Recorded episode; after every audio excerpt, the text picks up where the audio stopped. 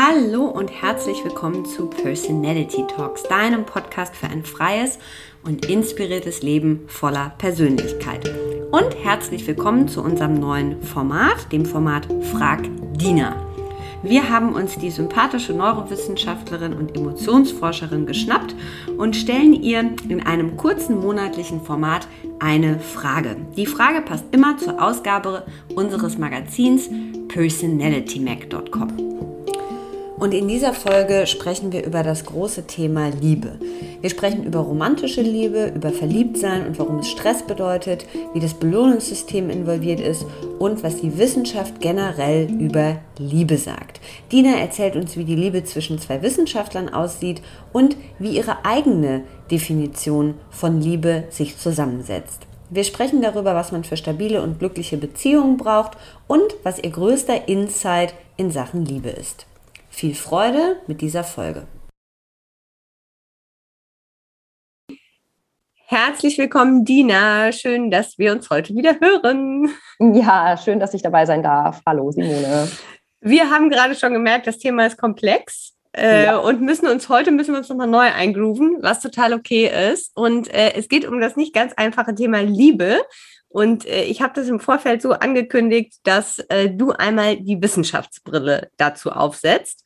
Ja. Und ähm, wir beginnen so ein bisschen damit, was es eigentlich, äh, was die Psychologie eigentlich dazu untersucht hat, beziehungsweise was es für psychologische Modelle dazu gibt. Ja, genau. Ähm, grundsätzlich ist erstmal zu sagen, Liebe ist natürlich nicht gleich Liebe. Das ist, glaube ich, in, kann jeder in seiner eigenen Erfahrung auch äh, bestätigen oder weiß gleich, was damit gemeint ist. Und ähm, die psychologischen Modelle, die sich entwickelt haben am Anfang, haben sich vor allem auf die Liebe zwischen Partnern, also zwischen erwachsenen Partnern, ähm, die sich dafür entschieden haben, zusammen zu sein, konzentriert. Und da gibt es verschiedene Modelle. Es gibt äh, zwei Leute, die da besonders hervortreten oder deren Modelle halt relativ häufig verwendet werden. Das ist einmal John Allen Lee ähm, und das andere ist Robert Sternberg, die sich darüber Gedanken gemacht haben, wie setzt sich Liebe überhaupt zusammen, welche Komponenten gibt es da und in welchen sozusagen in welchen Zusammensetzungen drückt sich das dann in unterschiedlichen Liebesstilen aus. Also um mal von jedem ein Beispiel zu nennen. Zum Beispiel gibt es ähm, das, was John Allen Lee in seinem Modell Eros nennt, also die romantische Liebe, das ist dann das, wo wir quasi auch hm, hauptsächlich Untersuchungen zu haben, also die Liebe zwischen Partnern.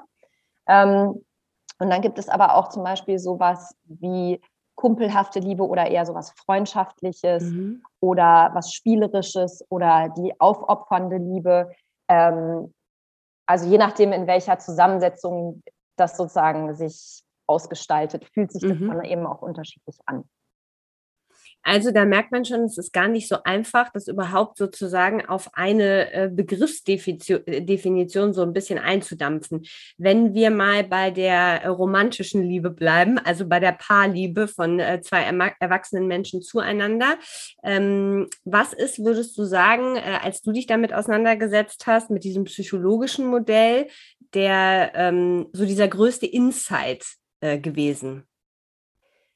Ähm, der größte Insight war eigentlich, dass es immer in jeder Situation eine Zusammensetzung von verschiedenen Anteilen ist, die unterschiedlich stark sein können mhm. und auch für die beiden Personen eben nicht äh, sich gleichermaßen gestalten müssen. Also der eine ist vielleicht eher irgendwie ähm, ja, spielerisch, der andere ist eher romantisch und äh, solche Dinge, die die man auch schon so im eigenen Erleben irgendwie gespürt hat, aber nicht so richtig ausdrücken konnte, die haben dadurch so, so eine Begrifflichkeit gefunden. Das fand ich sehr mhm. hilfreich. Ähm, und dann habe ich mich halt, also ich habe mich einmal im Studium damit beschäftigt, wirklich auch zu dem Thema Liebe ein Seminar gemacht, was ich sehr, mhm. sehr cool und sehr spannend fand. Ähm, und dann später, als ich angefangen habe, mich mit der Hirnforschung auseinanderzusetzen, eben auch zu gucken, was passiert im Gehirn, wenn wir verliebt sind. Mhm. Und ähm, da wirklich zu sehen, aha, das, was man, was man so empfindet, da findet man auch Korrelate im Gehirn, also was, was sich da drin widerspiegelt. Und das macht auch irgendwie Sinn und das erklärt es. Mhm. Ähm, und es verändert sich auch über die Zeit. Also dieses Gefühl von romantischem Verliebtsein hat eine Halbwertszeit von, man sagt immer so grob ungefähr ein Jahr. Ähm, was auch Sinn macht, wenn man sich das anguckt, was im Gehirn passiert, weil es ist ganz schön stressig. Mhm. sein ist stressig. Was passiert im Gehirn? Also was im Gehirn passiert, ist, äh, dass man hauptsächlich oder andersrum angefangen. Die Untersuchungen, die es dazu gibt, zeigen, dass vor allem das Belohnungssystem anspringt. Darauf, mhm. wenn man die, zum Beispiel Fotos von der geliebten Person ähm, anschaut. Und das ist sozusagen, ja, also die Gehirnregion, die irgendwie mit Belohnungen sich gut fühlen und so zu tun hat. Das Hormon was da, oder der Neurotransmitter im Gehirn, der dazu gehört, ist zum Beispiel Dopamin. Das haben wir ja auch schon ein paar Mal gehört. Also dieses, mhm. was einen motiviert dazu, Dinge zu tun ähm, und dazu führt, dass man sich irgendwie gut fühlt.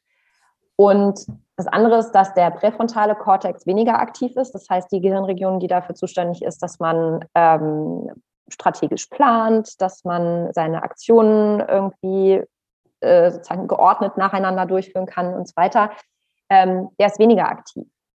Und das ist ja auch so ein bisschen das, wenn man so in, die, in der eigenen Erfahrung mal kramt, äh, beim einen oder anderen ist es ja schon länger her, wo man sich, glaube ich, auch ganz gut einfach rein, reinversetzen und reinfühlen kann. Und ähm, genau, und diese, diese veränderte Aktivierung ist aber auf jeden Fall auch äh, anstrengend für den Körper. Mhm. Deswegen kann das auch nicht für immer so bleiben. Und, und, es entsteht, das hast du eben gesagt, äh, es entsteht so eine Art Hyperfokus. Genau. Also äh, es ist so, dass man das da in der Literatur liest, es ist so ein bisschen Geier. Ähm, aus mhm. meiner Sicht ist es ganz klar das, was man als Hyperfokus beschreiben würde, nämlich dass mhm. du so wirklich auf eine Sache konzentriert bist, nämlich auf die Person, in die du verliebt bist. Mhm du merkst ja alles, was die macht, was die sagt. Die erwähnt einmal, was ihr Lieblingsbuch ist und du weißt mhm. das und so. Also wirklich dieses, in diesem spezifischen Bereich bist du super aufnahmefähig und super konzentriert und super fokussiert und alles andere aber nicht. Also alles andere, mhm. was drumherum passiert, da, ähm, was weiß ich, vergisst du Termine oder es ist dir einfach nicht so wichtig oder du liest irgendwas und merkst, deine Gedanken schweifen ab und du denkst wieder an äh, diese Person und nicht an das, was gerade vor dir liegt. Also wirklich dieses, ja, wie so ein Brennglas äh, auf diese Person gerichtete Denken. Das ist eben auch so ein, so ein Kernmerkmal vom Verliebtsein. Würdest du sagen, dass für das ähm, reale Leben, die reale romantische Beziehung, äh, es hilfreich ist, diesen Blick der Wissenschaft auf die Liebe ähm, zu kennen? Oder sagst du, mh, hm, ja, also äh, ist ganz interessant, aber eigentlich dann in Reality, naja, geht so? Ähm, ich denke schon, dass es hilfreich sein kann, wenn man weiß, was passiert und dass das irgendwie mhm. normal ist, was passiert. Mhm. Ähm, wobei normal auch hier immer so ein bisschen eingeschränkt zu sehen ist. Einmal, weil zum Beispiel die Sachen, die wir über Hormone und Neurotransmitter wissen, wissen wir nicht vom Menschen, sondern aus dem Tiermodell. Das mhm. ist so ein mhm. bisschen eingeschränkt übertragbar. Und was man halt auch wissen muss, es ist ein sehr heteronormativer Blick auf dieses Thema. Also ne, da wurde jetzt nicht so divers geguckt, wie das in anderen Zusammenhängen ist. Mhm. Trotz allem ist es so, dass ja, wenn, wenn, einem klar ist, aha, okay, das hat auch irgendwie physiologische Gründe dafür, dass dieses Verliebtheitsgefühl vielleicht nicht immer anhält mhm. ähm, und dann irgendwie andere Dinge in den Vordergrund treten, das kann, finde ich, schon entlastend sein, ja? dass man einfach sagt, so, okay, was ist hier meine Erwartung? Ich gehe jetzt hier nicht rein und denke, das wird jetzt für immer und ewig so bleiben und wenn es dann nicht so ist, denke ich, hier läuft was falsch. Mhm. Ähm, das ist, ich weiß nicht, wie das für die jungen Leute heute so ist, aber ich kann mich erinnern, das ist ja nun auch schon 20 Jahre her, dass ich das sozusagen im Studium gelernt habe. Ähm, man hat ja da doch schon so ein bisschen verklärten Blick drauf, ne, wenn mhm. man auch selber noch nicht so viel Erfahrung damit hat. Und von daher fand ich das schon hilfreich, das mal ähm, gehört zu haben und gesehen zu haben, dass man es einfach anders einordnen kann. Jetzt ähm, hast du uns eben erklärt, also in dem Moment, äh, wo wir sozusagen äh, uns verlieben, die Liebe einschlägt und ungefähr hält dieses Gefühl des Verliebtseins, wo so wahnsinnig viel passiert, äh, ungefähr ein Jahr an. Äh, Dopamin, Belohnungssystem. Daraus könnte man ja jetzt schließen oder habe ich jetzt in meinem Kopf geschlossen, dass man eigentlich äh, dafür sorgen sollte, müsste, dass man immer so eine Art äh, Belohnung auch äh, frei, dass immer so eine Art Belohnung, äh, Befriedigung äh, freigesetzt wird, damit eine romantische Liebe über einen langen Zeitraum hinweg funktionieren kann? Ähm, also es gibt da so einen kleinen Unterschied zwischen dem, was kurzfristig oder mittelfristig passiert. Ein Jahr ist ja jetzt nicht so kurz, aber und dem, was danach passiert. Ja. Also mhm. es gibt ja auch noch andere Anteile von Liebe, ähm, wie zum Beispiel das eher freundschaftliche oder dass man mhm. irgendwie für den anderen da sein möchte, dass man dem gerne was Gutes tun möchte. Mhm. Auch einfach pragmatische Gründe ähm, oder dass man zusammen Spaß hat und irgendwie Dinge macht, die, die einen freuen. Das heißt, dieser Belohnungsanteil ist eine, eine Möglichkeit, mhm. um ähm, oder die sehr effektiv dafür sorgt, dass man aktiv daran arbeitet, mit dem anderen zusammen zu sein und es auch mhm. zu bleiben, die einen quasi motiviert. Ähm, aber über die Zeit ergeben sich ja einfach auch andere Dinge, vielleicht hm, gemeinsamer Freundeskreis, gemeinsame Aktivitäten, gemeinsame Erinnerungen, die man dann schafft mhm. über die Zeit. Vielleicht zieht man irgendwann zusammen.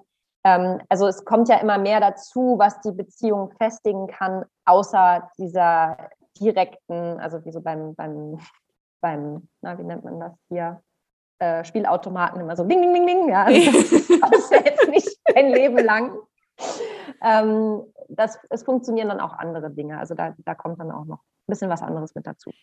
Also die kurzfristigen Belohnungen werden sozusagen über eher so äh, stabilere Faktoren, äh, die uns beglücken, äh, ersetzt, so in ja, diese Richtung gehen. Genau, genau. Ähm, was würdest du sagen, äh, ihr seid ja nun beide aus der Wissenschaft äh, und beide Neurowissenschaftler. War klar, dass es kommt, ne? Du lachst schon. und, führt, äh, und führt eine ähm, lange Beziehung. Ähm, hat, wie würdest du sagen, hat das euch beide beeinflusst oder auch dieses, dass ihr so viel darüber wisst, äh, hat das geholfen und wo konntet ihr Stellschrauben drehen? Das ist eine gute Frage. Also ich meine, ich weiß natürlich nicht, wie unsere Beziehung wäre, wenn wir es nicht hätten. Yeah. Ähm, ich denke, was ich schon sehe, so im Vergleich, ist, dass wir vielleicht schneller Worte finden für Dinge, die zwischen uns passieren. Mhm. Ähm, und vielleicht schneller wissen, wo wir hingucken müssen. Ja, oder auch einfach dieses, mhm. okay, es gibt ähm, unterschiedliche Dinge. Das hat der, weiß ich nicht, vielleicht in einer von den anderen ähm, Beiträgen jetzt zu diesem Thema auch schon mal irgendwo aufgegriffen äh, dieses äh, Arten der Liebe, also was, was äh, Sprachen der Liebe heißt es, ne? also diese fünf Sprachen der Liebe, was sozusagen der andere machen kann, damit man sich geliebt fühlt, ähm, mhm. wie zum Beispiel irgendwie äh, eins zu eins Quality Time miteinander verbringen oder ähm, Worte der Zuneigung oder ähm, kleine Aufmerksamkeiten oder wie auch immer. Also da gibt es verschiedene Dinge, die einen sozusagen, die einem das Herz höher schlagen lassen. Mhm. Und ähm, einfach zu wissen, dass wir da teilweise sehr unterschiedlich sind und mhm. wo diese Unterschiede bestehen und was man machen kann und wie man darüber spricht. Also das ist, glaube ich, einfach ein großer Vorteil, ist, dass es dir die mhm. Sprache liefert, darüber auch tatsächlich dann reden zu können und nicht einfach nur so ein, ja, ich fühle das irgendwie, aber ich kann es gar nicht in Worte packen. Ja, das ist ja oft das, woran es dann scheitert, dass man irgendwie so, einen, mhm. so riesen Knoten da hat und gar nicht weiß, wo man anfangen soll. Also das finde ich schon persönlich hilfreich. Ähm, ja, also wie gesagt, ich weiß nicht, wie es sonst wäre, aber ich glaube, das ist schon, mhm. schon, schon, ja, ein Vorteil gewesen, das zu wissen. Wie definierst du, und du hast ja die Wissenschaftsbrille, aber ja auch sozusagen die eigene Erfahrung und den neurowissenschaftlichen Blick, wie definierst du Liebe für dich? In einer relativ einfachen Version. Ich hatte schon vermutet, dass die Frage kommt und habe da vorhin schon ein bisschen drüber nachgedacht. Mhm. Ähm, also was für mich für ein Gefühl von Liebe dazugehört, ist ähm, den anderen, dem anderen einen positiven Blick zu gönnen. Hm. Immer und immer wieder. Und in den Momenten, wo es einem schwerfällt, die Entscheidung zu treffen, das zu tun. Also das sozusagen Liebe ist ja so ein großes Feld. Also es gibt einmal die Liebe zum Partner, dann gibt es natürlich auch die mhm. Liebe zu den Kindern, zu den Eltern. Und ich meine, ähm, für die Kinder und die Eltern hat man sich mehr oder weniger entschieden. Äh, man hat sich für Kinder entschieden, aber wusste ja nicht, was da am Ende dann rauskommt und muss die dann irgendwie so nehmen, wie sie sind. Und hat aber trotzdem dieses Gefühl von Liebe, ähm, ja, jemand, den, um den ich mich sorge und für den ich da sein möchte und dem ich immer wieder sozusagen einen, einen Vertrauensvorschuss oder einen positiven Bonus auszustellen bereit bin. Aber du meinst für Partner und Kinder haben wir uns entschieden, ne? Ja, die genau. Die, für die Eltern haben wir uns ja nicht entschieden. Nee, nee, genau. Also, aber auch, also auch da ist es ja übertragbar, ja, dass du halt ja. ähm, immer wieder bereit bist, ähm, ja, aufeinander zuzugehen ne? und mhm. irgendwie diese, den anderen in einem positiven Licht zu sehen. Mhm, also selber sozusagen den anderen in einem positiven Licht zu sehen, aber ja. auch, und das meintest du ja, glaube ich, in der ersten, ne, dem anderen einen positiven Blick zu gönnen. Also, dass der ja. andere auch die Dinge in einem positiven Licht sehen kann. Ja, ja, beides. Also ich, mhm. ich denke, dass es ähm, es, es gibt einmal diese Gefühlskomponente oder das, was in einem passiert, dass man einfach gerne mhm. mit dieser Person Zeit verbringen möchte, dass es einem wichtig ist, wie es dieser Person geht, dass man der was Gutes tun möchte, dass man mhm. möchte, dass, dass sie ein glückliches Leben führt. Mhm. Ähm, aber das kann ich ja auch von ferne. Mhm. Also das, ne, manchmal ist es ja auch dann tatsächlich so, ähm, dass das Gefühl und die Praxis auseinander driften, dass ich mhm. dieses Gefühl noch habe, aber die Praxis ist nicht mehr da, weil ich gemerkt habe, ich mhm. kann mit dieser Person in meinem Alltag irgendwie nicht umgehen oder weiß ich nicht, unsere Wege haben sich getrennt oder so und das Gefühl bleibt schon da, ähm, aber die Praxis ist dann irgendwann weg oder das Miteinander mhm. zu tun haben. Ähm, und es hat beide Komponenten für mich auf jeden Fall. Also das eine ist das, was ich fühle und das andere ist das, was ich tue. Was würdest du sagen, äh, wieder aus dieser Wissenschaftssicht raus? Vielleicht ist es eine andere Antwort als aus der persönlichen Sicht raus. Brauchen wir für ähm, stabile und glückliche Beziehungen? Ähm, für stabile und glückliche Beziehungen brauchen wir auch wieder das, was sich in der Wissenschaft ganz gut gezeigt hat. Da gibt es nämlich dann so einen kleinen Umschwung zwischen dem, was ich von diesem Hormoncocktail, der beim Verliebtsein entsteht, mhm. ähm, hin zur reifen Liebe in Anführungsstrichen, also das, was sich dann daraus ergibt, aber auch zwischen Eltern und Kindern zum Beispiel. Mhm. Ähm, da spielt Oxytocin eine große Rolle. Das mhm. hört man ja auch immer wieder. Und ähm, wird immer so als das Bindungshormon bezeichnet. Mhm. Ne? Also wir haben, wir haben eine Studie dazu gemacht mit Vätern und Kindern. Mhm. Also die Väter haben Oxytocin bekommen und von dem, was wir da rausgefunden haben und auch wenn man sich die Literatur anschaut, ist es, glaube ich, hauptsächlich so ein, ähm, ein Hormon, was ein, ein bisschen, wie soll ich das sagen? Es klingt jetzt sehr krass, aber was anderes fällt mir gerade nicht ein. Es macht so ein bisschen so eine Scheißegal-Haltung. Also, mhm. dass man nicht so sehr auf soziale Reize reagiert. Also zum Beispiel, mhm. dass du in so einem da gibt es ja auch diese Spielexperimente, wo man dann guckt, ob die Leute dem anderen eher vertrauen oder eher nicht mhm. vertrauen. Mhm. Und wenn du Oxytocin in der Nase hast, also künstlich hergestelltes Oxytocin, mhm. dann bist du eher bereit, dem anderen zu vertrauen. Mhm. Was es auch macht, ist, dass es äh, die Schmerzempfindlichkeit reduziert, zum Beispiel mhm. unter der Geburt. Mhm. Ähm, dass es beim Sex ausgeschüttet oder beim Orgasmus ausgeschüttet wird. Und ich glaube, das bringt uns schon so ein bisschen in diese Richtung, nämlich, dass man immer wieder bereit ist, quasi die Vergangenheit ruhen zu lassen und weiterzugehen. Ja, also dieses, okay, ich muss jetzt nicht auf jeden Federhandschuh, der mir hingeworfen wird, den muss ich jetzt nicht immer aufheben, ich muss nicht jeden Kampf kämpfen, ich muss nicht immer mhm. alles ausdiskutieren ähm, oder dem anderen irgendwie die schlechtestmöglichen äh, Intentionen unterstellen, mhm. sondern ich brauche so eine gewisse ähm, ja, Resilienz gegenüber den Irrungen und Wirrungen des Lebens. Ne? Mhm. Also gerade wenn man Kinder hat, kennt man das ja auch. Die können einen mhm. in den Wahnsinn treiben und äh, wenn man sie dann hinterher im Arm hat, dann liebt man sie einfach trotzdem abgöttisch. Mhm. Und man braucht einfach so eine gewisse ja, Gelassenheit von, okay, das passiert jetzt und das fühlt sich blöd an, aber das ändert nichts an meiner Liebe. Mhm. Gibt es ein ähm, Ding, so, wo du sagen würdest, das ist eigentlich mein größter In Insight, also wenn es um das Thema Liebe geht, was ähm, ich sozusagen äh, für mich rausgefunden habe und was sich immer wieder sozusagen auch aufs Leben übertragen lässt? Also mein größter Insight zum Thema Liebe kommt nicht aus der wissenschaftlichen Ecke. Mhm. Ähm, sondern eher aus einer, ja, kann man wahrscheinlich schon spirituell nennen, aus einer spirituellen Ecke. Das ist ähm, eine Quelle von diesem Gefühl gibt, die irgendwie sprudelt und mit der ich persönlich mich verbunden fühle, für die ich gar nichts tun muss. Also die mhm. ist immer da. Und ich habe gemerkt, dass ich jemand bin, der sehr, sehr schnell bereit ist, äh, weiterzugehen. Ich vergesse das nicht, was war, aber ich kann das sehr gut einordnen und nicht persönlich nehmen. Und ähm, das ist auf jeden Fall so eine Erkenntnis, die mich sehr viel weitergebracht hat, dass ich jemanden lieben kann und über die Dinge, die ich blöd finde, hinwegkommen kann, ohne das zu bagatellisieren oder so zu tun, als wäre es nicht so schlimm.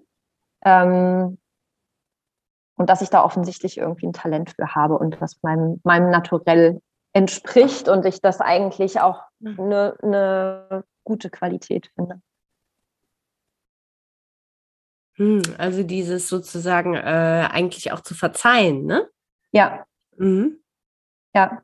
Ja, und auch diese, also manchmal macht man Sachen, die, da steht man irgendwie so innerlich neben sich und denkt, was machst du da eigentlich gerade? Und man kann trotzdem nicht aufhören. Und das quasi anderen auch zugute zu halten, dass mhm. es denen genauso geht, ähm, das gehört für mich da auf jeden Fall mit dazu. Und ich, mhm.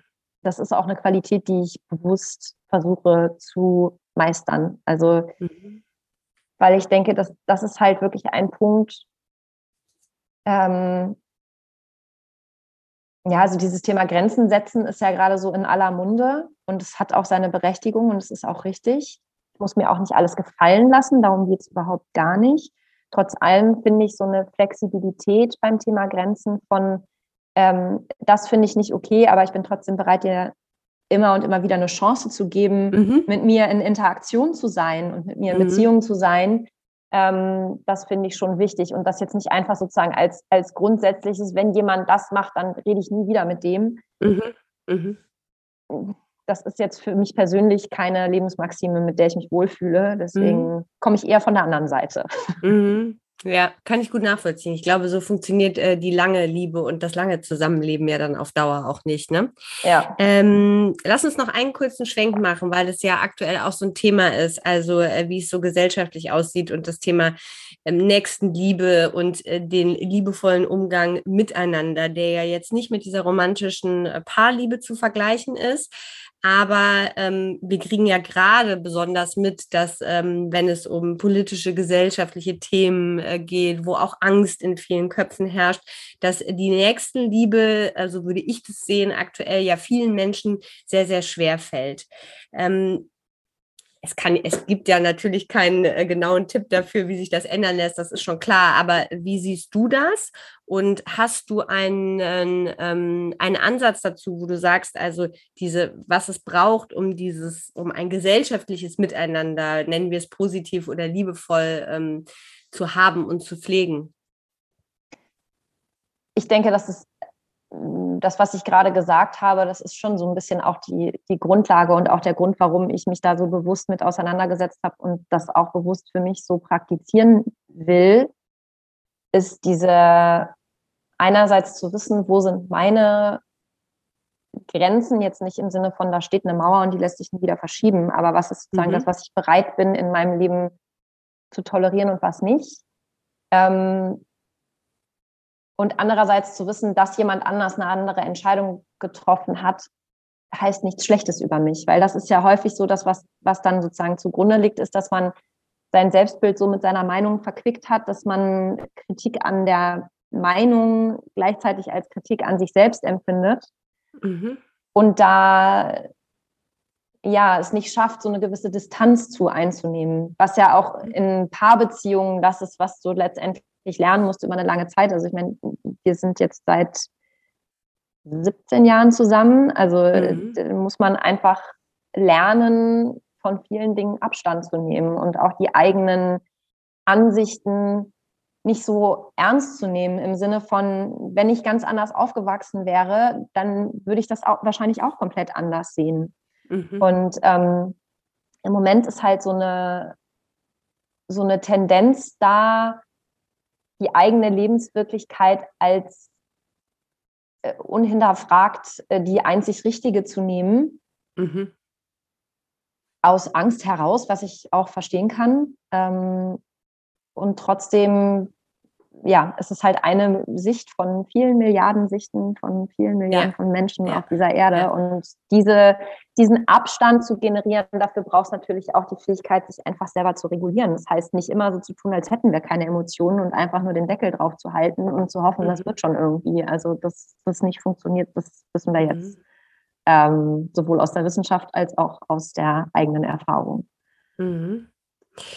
Also könnte man äh, eigentlich sagen, äh, den Blick für den anderen äh, und das sich in den anderen hineinzuversetzen. Ne? Also die, die eigene Wahrheit sozusagen, die man vielleicht selber hat, nicht dem anderen überstülpen zu wollen, sondern auch äh, zu tolerieren, wenn es eine andere Wahrheit geben kann. Also sowohl in einer äh, Paarbeziehung äh, als auch äh, im Verhältnis zu anderen Menschen. Ja. Ja, und ich glaube, der Schritt, den es davor tatsächlich braucht, bevor man überhaupt diesen Blick auf den anderen haben kann, ist, dass man mhm. lernt, mit sich selbst umzugehen. Also mhm.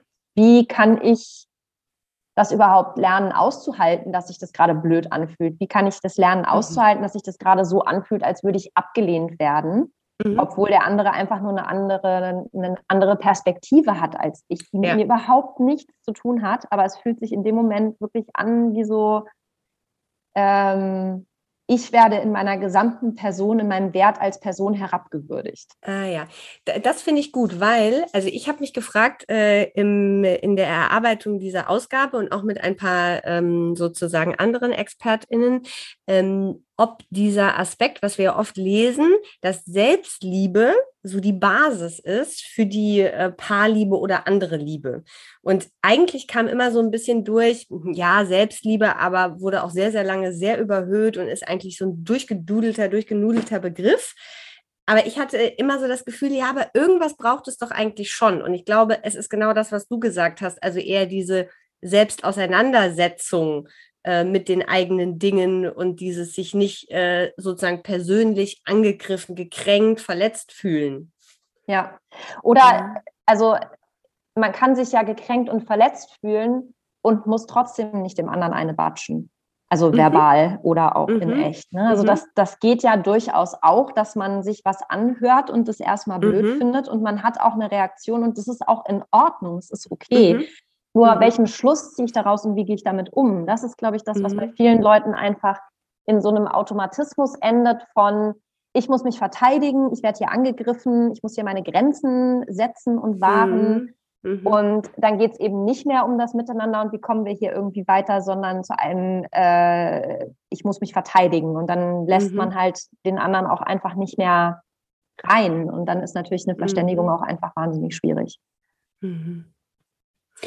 Ähm, gibt es etwas, was du ähm, empfehlen würdest äh, in Sachen Literatur oder auch ähm, Forschung, äh, Autor, Autorinnen, wo du sagst, das hat dich äh, maßgeblich beeinflusst oder was auch sozusagen äh, die Hörerin ähm, weiterbringt, wenn es um das Thema Liebe geht? Ähm, ja, also das meiste, was ich dazu gelesen habe, tatsächlich ist ähm, so aus dem Bereich des Buddhismus. Also wenn man jetzt nicht so ganz den vollen Buddhismus sich reinfahren möchte, sondern es ein bisschen westlicher mhm. gerne hätte, kann ich ähm, Tara Bragg sehr empfehlen. Mhm. Mhm.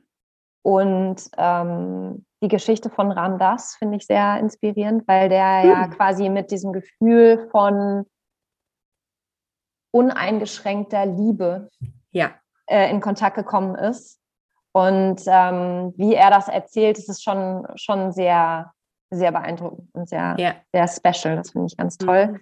Die Dokumentation ähm, dazu, ne? Ja, genau. Und mhm. ähm, also das sind so zwei Sachen, die mich sehr beeinflusst haben. Ansonsten, was dieses Thema, wie kann ich denn damit umgehen, ähm, wenn sich es nicht so cool anfühlt, ähm, was das angeht, äh, Brene Brown, würde ich sagen, ist eine der Person, die das wirklich sehr pragmatisch beschreibt, sehr gut wissenschaftlich fundiert schreibt, aus eigener Wissenschaft, also eigener wissenschaftlicher Arbeit, aber auch einfach ein sehr, ja, die hat selber ein sehr offenes Herz und das merkt man in mhm. ihrer Arbeit eben auch an, dass sie da nicht nur mhm. aus dem Lehnstuhl doziert, sondern auch wirklich quasi selber mit mittendrin dabei ist. Mhm. Ähm, und versucht da irgendwie ein bisschen Ordnung ins Chaos zu bringen. Also die Bücher von Brené Brown kann ich da auch sehr, sehr mhm. empfehlen. Super, drei tolle Tipps. Vielen, vielen Dank, Dina, für, diese, äh, für diesen schönen Ausflug in das äh, ja doch sehr äh, komplexe Thema auch, wo man, äh, äh wo es einem manchmal schwerfällt, äh, sich so ein bisschen zu ordnen. Aber es war wieder sehr spannend und ich glaube, man konnte einiges mitnehmen. Sehr schön, das freut mich. Alles Liebe. Danke gleichfalls. Ihr Lieben, vielen Dank fürs Zuhören, vielen Dank für eure Zeit. Wir hoffen, ihr konntet einiges mitnehmen und habt wieder einiges gelernt äh, von Dina und ihrem wunderbaren Blick auf die Dinge. Wir freuen uns, wenn ihr den Podcast abonniert auf Spotify oder iTunes. Wir freuen uns noch mehr, wenn ihr eine Bewertung da lasst. Die sind für uns tatsächlich sehr, sehr wichtig. Und wir freuen uns, wenn ihr zu der aktuellen Folge und zum Thema im Magazin nachlest, www.personalitymac.com. Meldet euch gerne auch für den Newsletter an, da gibt es immer die ganz aktuellen Informationen. Bis bald, eure Simone.